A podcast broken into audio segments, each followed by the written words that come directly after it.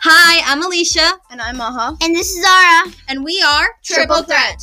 So, Triple Threat is a podcast where we talk about our thoughts and feelings about mixed topics. It's also where we grow and bond together. So laugh and learn along with us. Triple Threat!